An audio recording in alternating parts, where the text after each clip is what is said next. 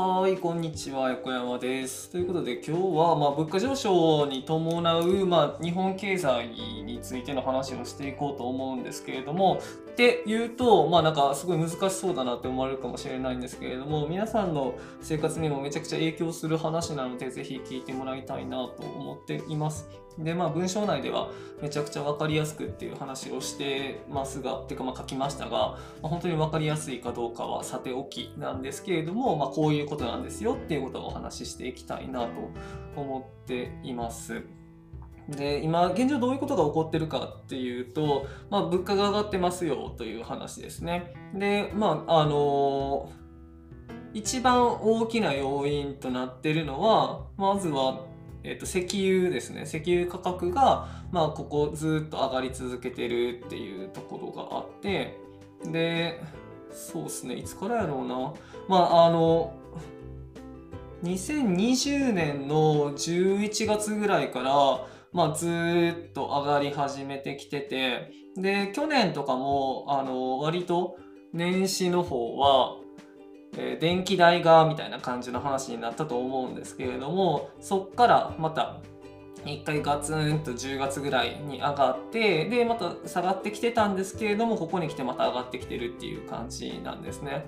で石油って、まあ、輸送とかもそうだしあとはそのエネルギー源としても使われたりっていうのがあったりしてで石油価格っていうのは本当いろんなところに影響してくるんですね。でまあそれがこうちょっと高くなってきてるっていうのが、まあ、その物価高の影響物価高に影響を与えているっていう感じなんですね。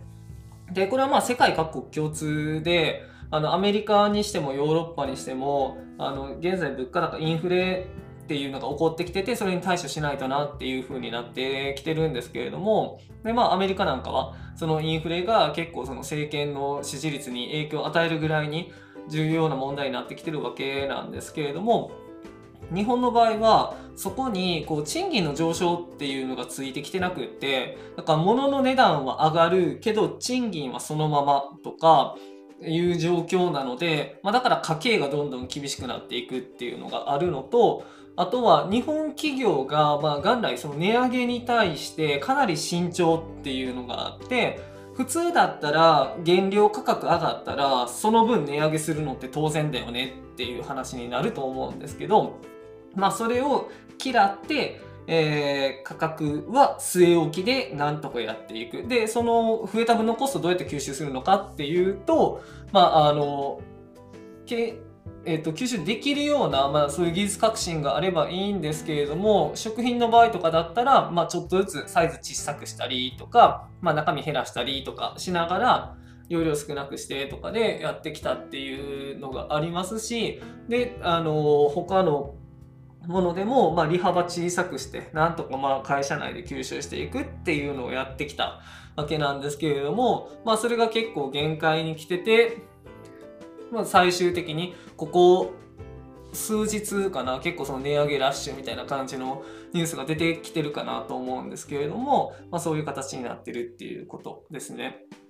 で、えっ、と、まあ、それだけだったらいいというか、まあ、それだけでも結構問題なのは問題なんですけれども、あ、まあ、なので、ここまでの話をまとめておくと、あの、物価高っていうのは起こってるけれども、それに対して賃金がついてきていないっていうところが問題っていうことですね。いわゆるこの、あ、まあいいや、そこの話するとややこしくなるので、これ置いときますね。で、さらにそこに絡んでくるのが、あの、為替ですね。えっ、と、日本円に対してアメリカドルがいくらなのかとか、日本円に対して、えー、とヨーロッパのユーロっていうのがいくらなのかっていう話なんですけれども、あの、円安ドル高とかって聞いたことあると思うんですけれども、円安っていうのは、えっ、と、ドルに対して、米国ドルに対して円が安い状態。だからその円の方が価値が低いっていう状況なんですね。で、まあこれが基本なんですけれども、えっと、円安の状況だと輸入してくるものって高くなるんですよ。なんでかっていうとあの例えば1ドル100円ですっていう状況で、えーまあ、仕入れてる時と1ドル110円ですで、仕入れてる時だとあの10円分差額が出てくるので、まあ、それが大きくなるんですね。でこの1ドル110円になってるのが1ドル100円に対しての円安の状況なんですけれども、まあ、同じ量仕入れてたとしてもこの10円分が差額として乗っかってくるので、まあ、支払わないといけないお金が多くなるっていうことですね。なんですけれどもこれまたあのつけときますね。このあれ読んでねみたいな円高と円安の関係性みたいなのを書いたことがあるので、まあ、下の方につけとこうかなと思うんですけれどもそれの状況が、えーと、今年は進みそうだなっていう話なんですね。円安がどんどん進んでいきそうだなっていう話なんですね。で通貨安の状況ってそのエネルギーとかを輸入している日本的にはあまり良くないんですけれどもなんで通貨安の政策を続けてるかっていうとあの輸出企業トヨタさんとかそういう車やってるとこですよね。っていうところがあの円安の状況だと、まあ、向こうで販売しやすいっていうのがあるので割とその円安誘導とかっていうのはされたりするんですけれどもこれが過度になりすぎるとその輸入してくるエネルギーだったりとかあとはその食料品とかもね結構輸入されてくるもの多かったりするのであの小麦とかもそうですしあのそういうのがどんどんどんどんこう積み重なっていって割とこう日本国内でのあれが、えーと、価格が上がっていってしまうインフレが起こっていってしまうっていうところがあるんですよね。まあ、っていうことがあるので、えーと、なるべく通貨は、まあ、通貨と通貨のバランスがきちんと取れてた方がいいんですけれどもこれから先アメリカとヨーロッパが、えっ、ー、と、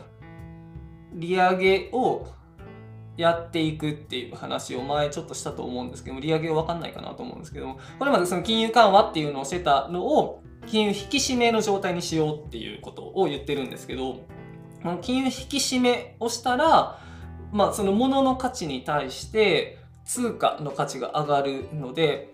まあこれがいわゆるデフレの状態になるんですけど、デフレっていうかまあそのまあ、うん、そうやな。物の価値に対して、その、お金の価値っていうのが上がっていく状況になるんですけれども、だそうなると、えっ、ー、と、どんどんその通貨の価値っていうのがお金の価値っていうのが上がっていくのでそのヨーロッパのユーロとかアメリカのドルとかがその価値が上がった状態で日本の円と比較すると日本の円はどんどん安くする方向に誘導していってるっていうわけなのでこのユーロと円を比べた時とか円とドルを比べた時ってなったらどんどんどんどん円の価値っていうのが下がっていく円が安くなっていくっていう状況になるんですね。でまあそれがこう円安っていうことがまあどんどん続いていってで今1ドル115円とか3円とかそれぐらいですけれども、まあ、120円とか130円とかっていう話になっていくとまたあのエネルギーを輸入する時とかあとはもう海外から、えーと、小麦粉とかを輸入するにあたってもあの余計に同じ量を輸入するにあたっても余計にお金がかかるから、まあ、そういうこう通貨の要因為替の要因っていうのでまた、えー、物価が上がっていくことになりかねないっていう感じなんですね。ということで、まあ、今こう値上げっていうのがあるんですけれども、まあ、これから先また為替の状況を考えると値上げラッシュっていうのがまた来年というか、まあ、今年の半ばぐらいにもありえるんじゃないかなっていうような話にもなってくるかなと思うのでちょっと状況としては厳しいなっていうふうに思っているところですね。まあ、なので、あのー、まあ、最初の方にも言ったんですけど、ポイントとしては、やっぱりその通貨、えー、通貨じゃない、物価が上がっているっていうところに対して、きちんと企業が給料を上げていけるか。で、あとはその政府としてもその給料を上げるっていうような方向性に、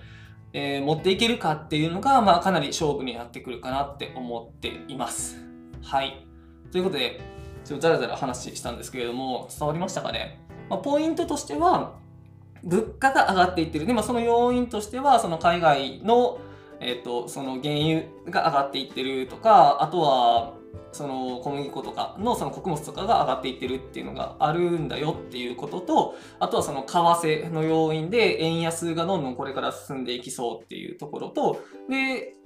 えー、ヨーロッパ、アメリカは通貨高、自国通貨高っていうのをが起こっていきそうな政策を取りそうだなっていうところですね。まあ、なので、その物価高っていうのは避けられないけれども、じゃあそこの対応策って何っていうと、まあ、きちんとその給料もその物価上昇分に合わせて上げていけるかどうかっていうところだなっていう話ですね。